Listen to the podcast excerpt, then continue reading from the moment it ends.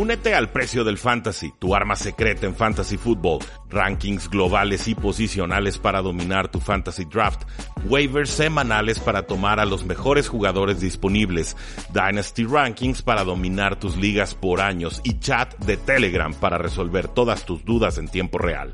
Visita stam.store diagonal precio NFL o da clic al link en este episodio para suscribirte.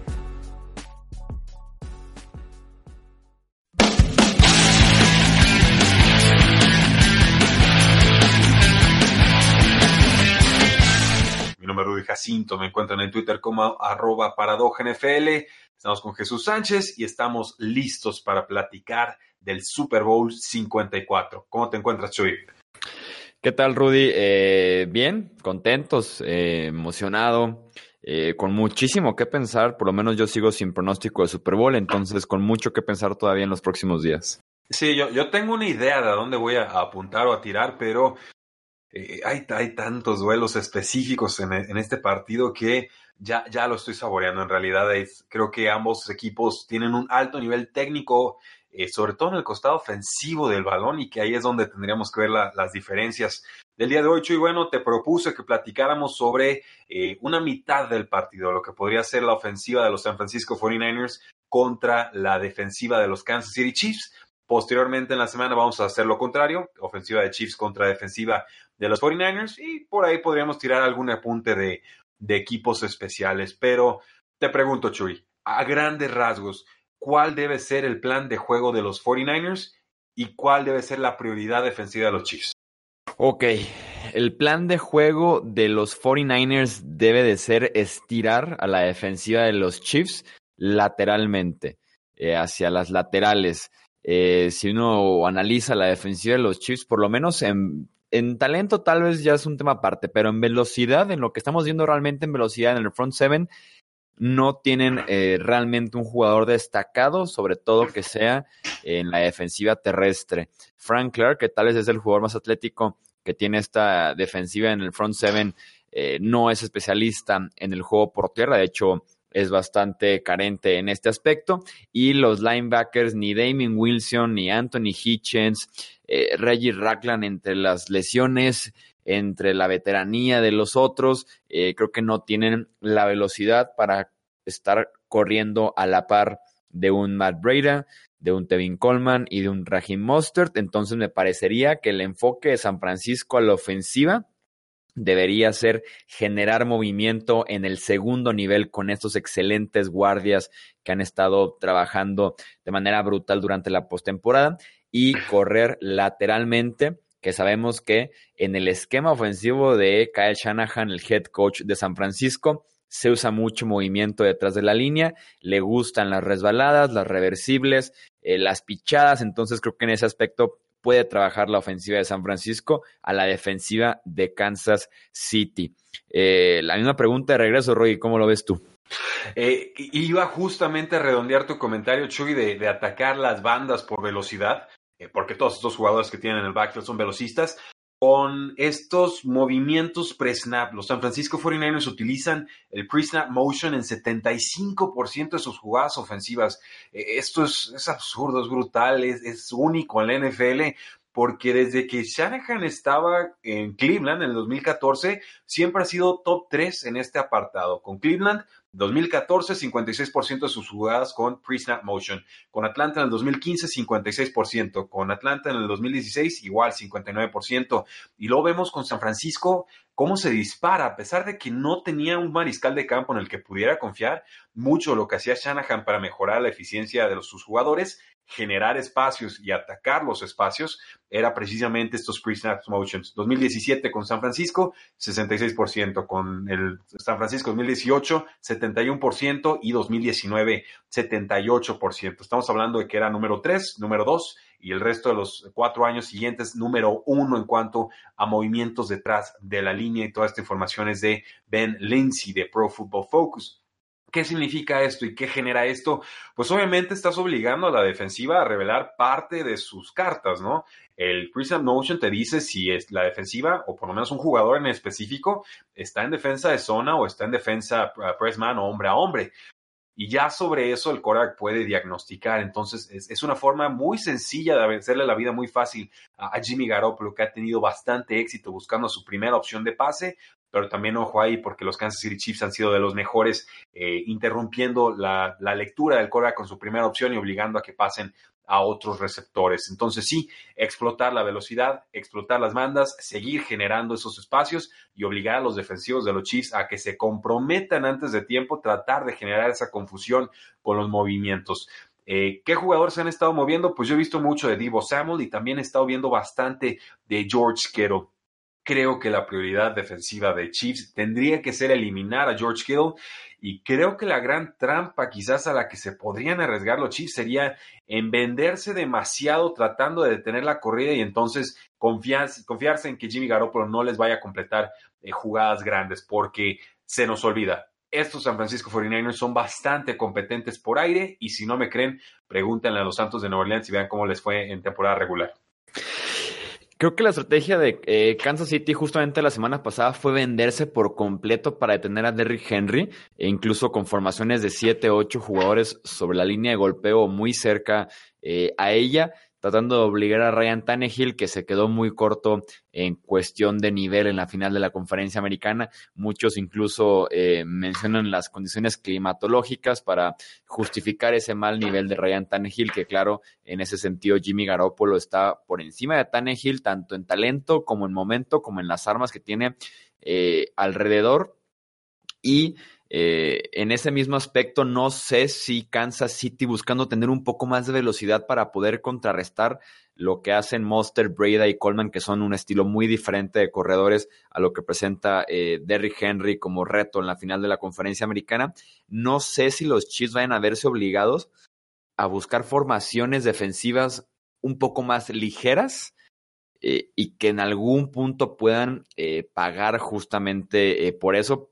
Y el ejemplo que se me viene a la mente es lo que pasó en la ronda divisional entre Nueva Inglaterra y Los Ángeles el año pasado en el que en el que los Chargers vienen de tener a los Ravens justamente con ese paquete ligero para poder contrarrestar la velocidad de un Lamar Jackson en una faceta mucho más corredora que pasadora, eh, de Mark Ingram y de ese juego por tierra de los Ravens. Y la siguiente semana buscan el mismo paquete contra Nueva Inglaterra y les pasan por encima completamente en la parte física. Eh, me preocuparía un poco si fuera Kansas City el buscar esa estrategia. No sé si vaya a ser como un disparo en el pie con una línea ofensiva que está eh, moviendo a personas eh, de su lugar de una manera impresionante con Laken Tomlinson, con Mike McGlinchey, eh, con Mike Person, los guardias. Entonces, en ese aspecto creo que Kansas City debe de encontrar el balance perfecto entre ser físico con jugadores livianos, pero tampoco abusar de formaciones tan ágiles y rápidas, buscando eliminar esta parte de las bandas, del movimiento detrás de la línea de golpeo y que sacrifiquen mucho la parte física y que les vayan a pasar por encima eh, desde las primeras series del partido. Y si normalmente el jugador que vemos acomodado por toda la línea defensiva y en zonas profundas, o sea, el jugador versátil o este Jack of all trades, eh, sería Tyron Matthew, el safety, la contratación estrella de los Kansas City Chiefs.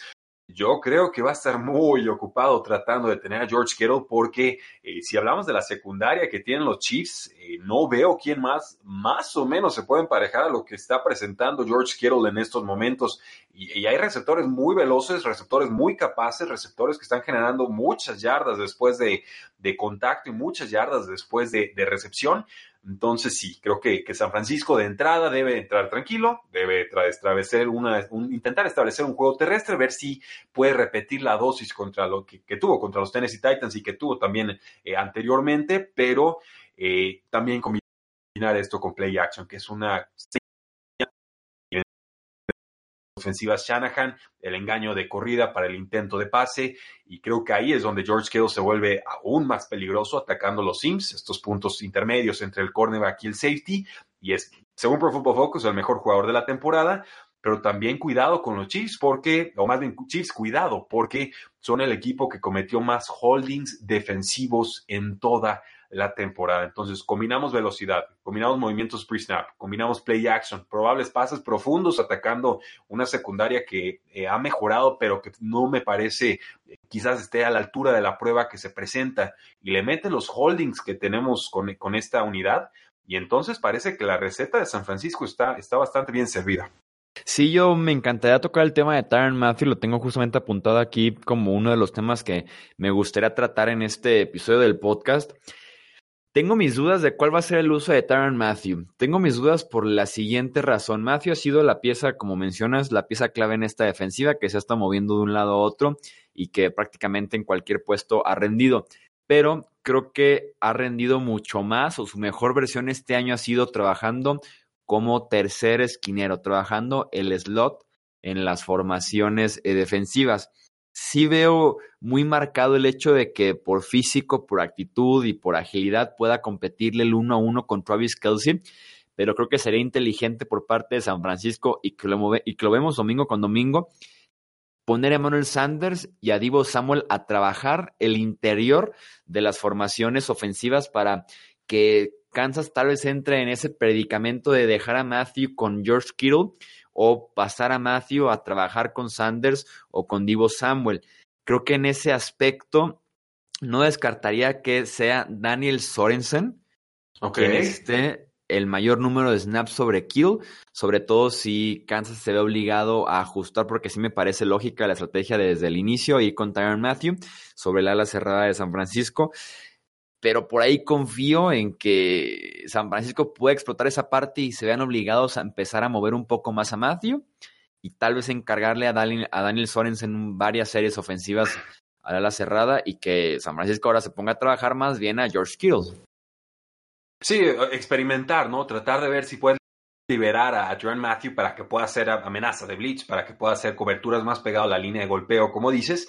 Eh, yo creo que George Kittle está en otro nivel, no creo que Sorensen tenga eh, capacidad uno a uno de tenerlo, o sea, tendría que estar muy bien vigilado por el safety que acompaña.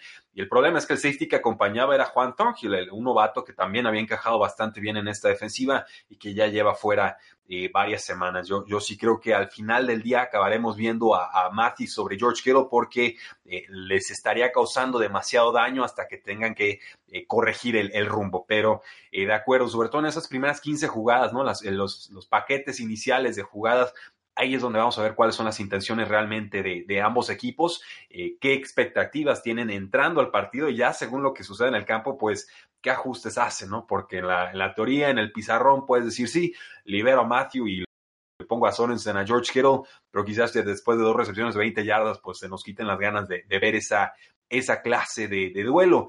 Yo creo que eh, lo, lo, mencionas bien, Chuy. O sea, esta secundaria tiene que ser muy disciplinada, tiene que contener las jugadas grandes. Y esto es cierto para cualquier partido, pero eh, creo que es especialmente cierto con estos San Francisco 49ers que nos han impactado con tanto juego terrestre y velocidad. Y, y, temo quizás que los Kansas City Chiefs se preocupen de más de un juego terrestre que sí es muy peligroso, pero creo que los, los que estamos de este lado del análisis, ¿no? Con las métricas en mano, sabemos que el juego aéreo es generalmente más factor en las victorias que el mismo juego terrestre, ¿no?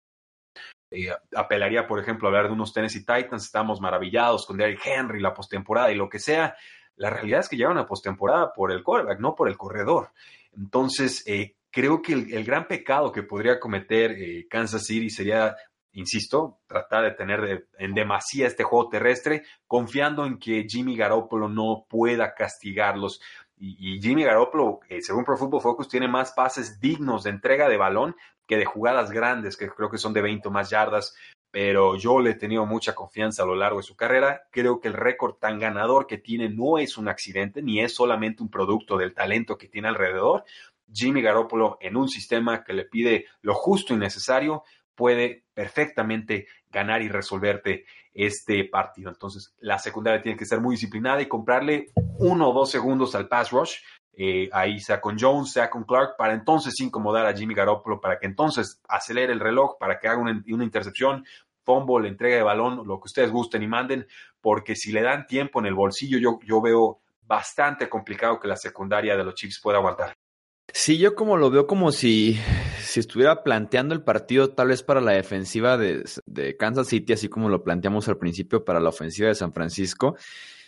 yo estaría dispuesto, si fuera los Chiefs, a entregar yardas y estar eh, buscando la entrega de balón.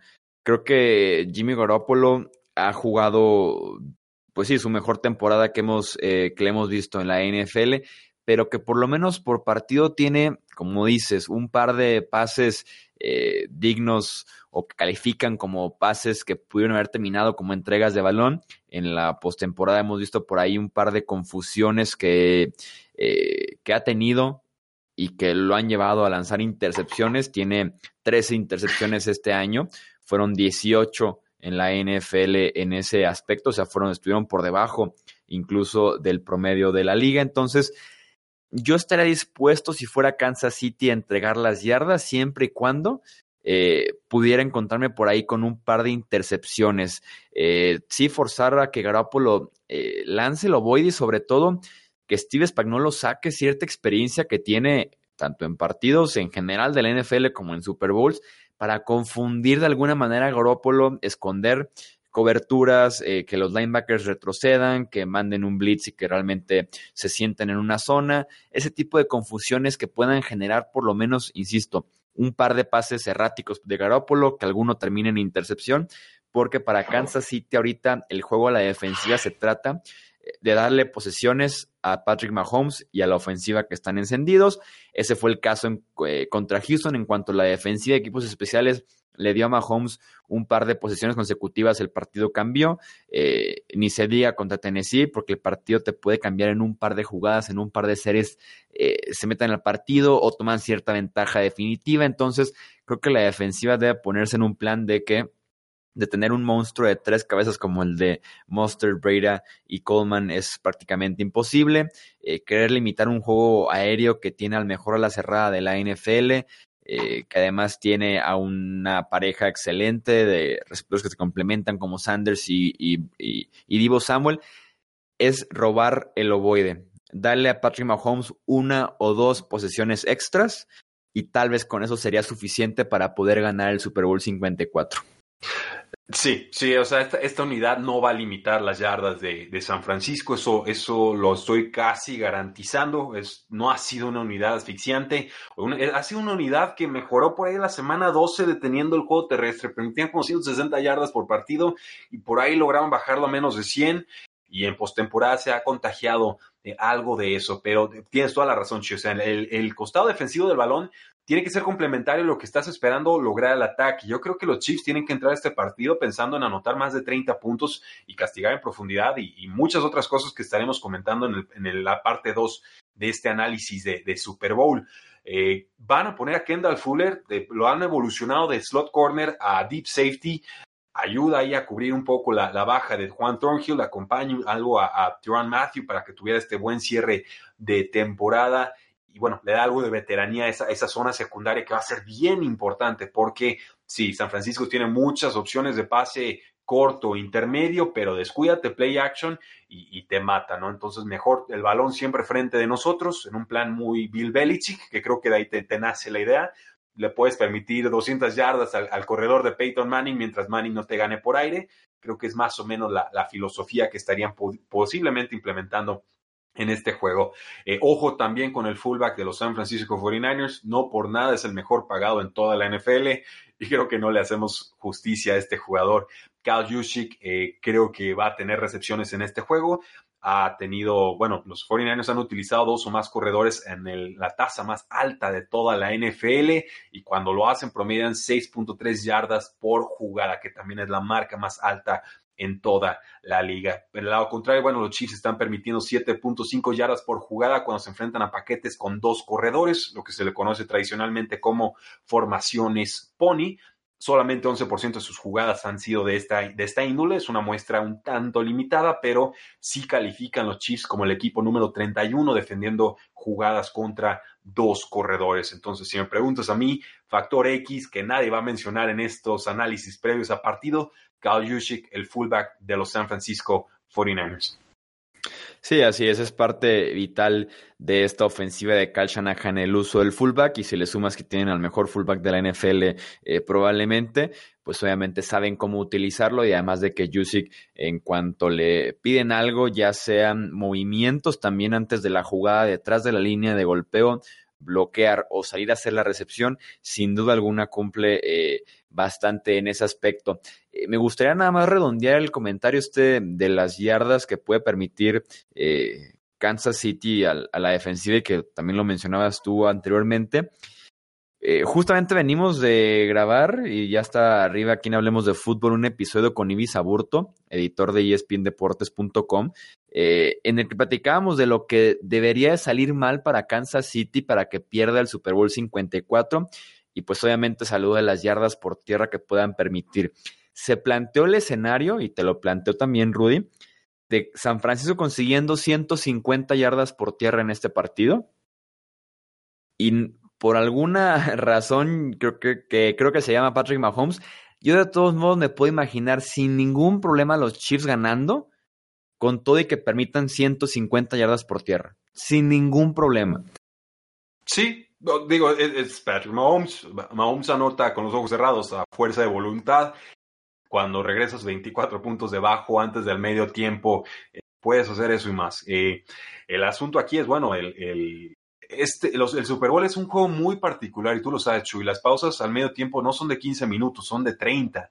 Los nervios son distintos y no creo que los nervios le vayan a llegar a, Mahomes, ¿no? Como quizás si le llegó un Jerry Goff y un Sean McVay el, año pasado, pero eh, si hablamos de esa pausa a los 30 minutos y luego que posiblemente San Francisco podría jugar a esconder el balón, que creo que con eso no le alcanza para ganar el partido, necesitan producción aérea y creo que la van a encontrar los, 49ers, eh, podríamos estar hablando de series eh, ofensivas muy limitadas. Y, bueno, ya tenemos oportunidad para hablar de qué puede hacer la defensiva de, de 49ers para presionar a Patrick Mahomes, pero creo que estarás de acuerdo conmigo, la defensiva de 49ers es bastante más completa que la de los Chiefs. Y no sé tú qué opinas, Chuy. ¿Crees que la ofensiva de San Francisco tenga más éxito contra la defensiva de Chiefs o viceversa?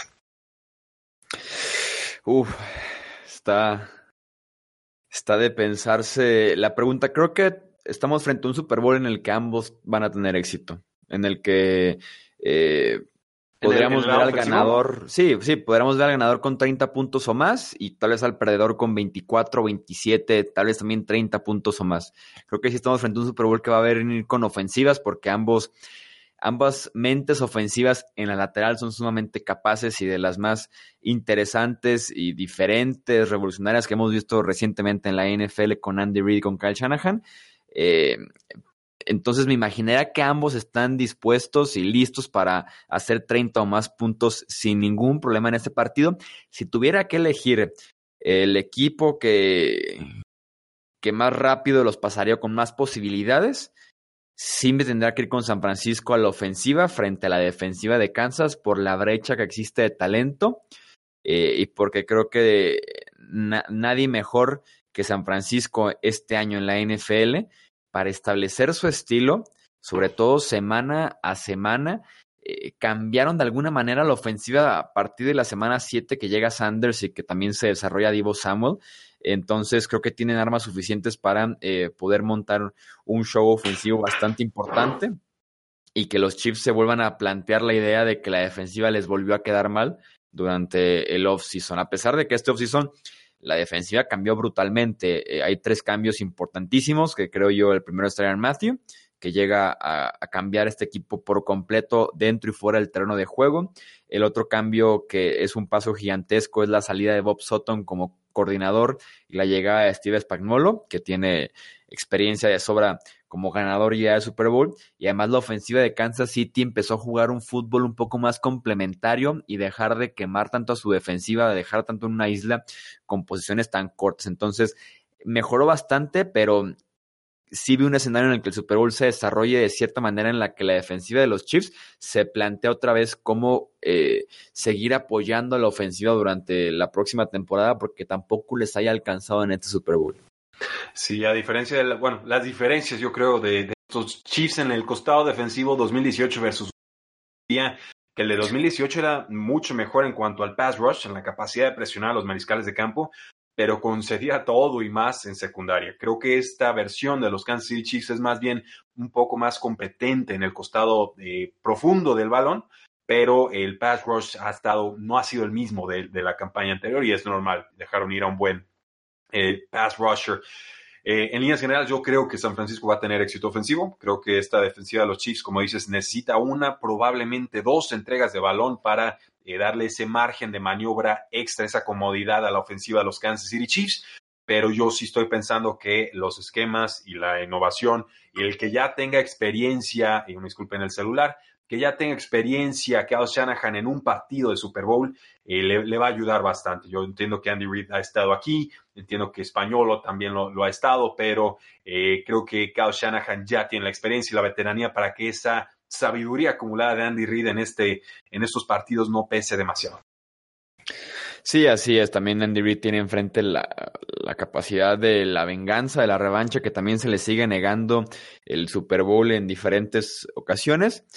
Pero sí, si tuviéramos que darle la ventaja, creo que estamos de acuerdo en que la ventaja en este enfrentamiento de ofensiva de San Francisco contra defensiva de Kansas City eh, la tiene la ofensiva de San Francisco. Y lo interesante va a ser, más adelante en la semana, platicar de que también eh, cómo se enfrentan ahora la ofensiva de Kansas contra la defensiva de San Francisco que, bien podría ser el duelo definitivo del Super Bowl porque tienes fortaleza contra fortaleza, dos pesos pesados y el que se levante de ese enfrentamiento eh, tal vez tenga lo suficiente para poderse quedar con el Vince Lombardi. Sí, yo creo que va a ser un juego de, jugadas grandes. No, no va a alcanzar con un va a tener que haber una entrega de balón, un bombazo de 80 yardas para touchdown, una interferencia de pase crucial en el momento equivocado, un offsides en tercer y cuatro o en zona de gol, algo así, porque en realidad están, eh, creo que están parejos estos equipos. Yo no, yo no veo, no ¿tú qué opinas, Chuy? ¿Tú ves posibilidad de paliza para cualquier lado? Yo no. No, no, no creo, no creo. Si fuera la paliza para los Chiefs, Patrick Mahomes se encarga de, de reducirla y si fuera la paliza para San Francisco, creo que es lo suficientemente buen equipo como para que no lo apalien en ningún momento de la temporada lo hicieron y no creo que lo hagan en la final tampoco. Bueno, pues ahí lo tienen, damas y caballeros, nuestro análisis de la ofensiva de los de los Kansas City Chiefs. Chuy y un servidor parecemos darle la palomita a la ofensiva sobre la defensiva, pero queda tenemos que analizar lo que tendremos que ver del otro lado del balón, ofensiva de los Kansas City Chiefs contra la gran defensiva de los San Francisco 49ers. ¿Algo que agregar, Chuy, en esta, la primera parte del análisis del Super Bowl?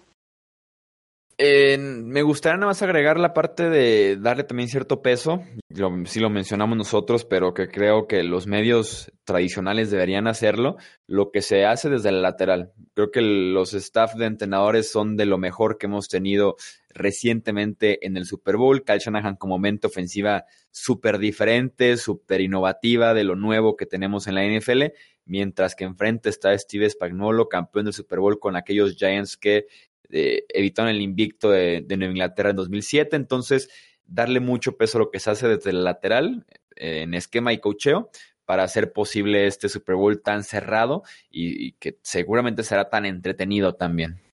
Sí, bueno, yo me iba a guardar ese comentario para la parte Ah, pero, perdón. No, no, no, está, perfecto, lo sacamos de una vez. ambos equipos, Chuy, ambas ofensivas, eh, en realidad le deben mucho a Bill Walsh. O sea, la, curiosamente hay historias engarzadas aquí. Eh, las dos ofensivas con sus variantes, con sus estilos, con sus distintos maizcales de campo y demás, son herederas del estilo de juego de Bill Walsh. Andy Reid, bueno, a través de Holmgren y, y que Holmgren estuvo trabajando con, con Walsh, eh, pero del otro lado también Shanahan padre, que estuvo trabajando, y se me escapa el nombre del head coach de los 49ers por ahí en los noventas, que también, por supuesto, era un derivado o, seguía implementando todo el estilo de juego de la ofensiva de costa oeste, pasitos cortos, timing, etcétera, de, de Bill Walsh. Entonces, de alguna manera, sé que muchos están llamando este el Joe Montana Bowl, yo lo llamaría también el Alex Smith Bowl, pero nadie se acuerda del pobre. Eh, pero creo que también en, cierto punto, estilísticamente hablando y por herencia ofensiva, se le podría llamar el, Bill Walsh Bowl. Entonces, eh, ese sería mi apunte. Bastante eh, interesante y que tiene sus raíces este enfrentamiento desde hace varios años, sin duda alguna. Sí, un, un gran partido. Pero bueno, damas y caballeros, el tiempo de este primer episodio sobre el Super Bowl 54 ha terminado. No olviden seguirnos en Facebook, en Twitter, en Instagram y en YouTube, porque la NFL no termina y nosotros tampoco. Tres y fuera.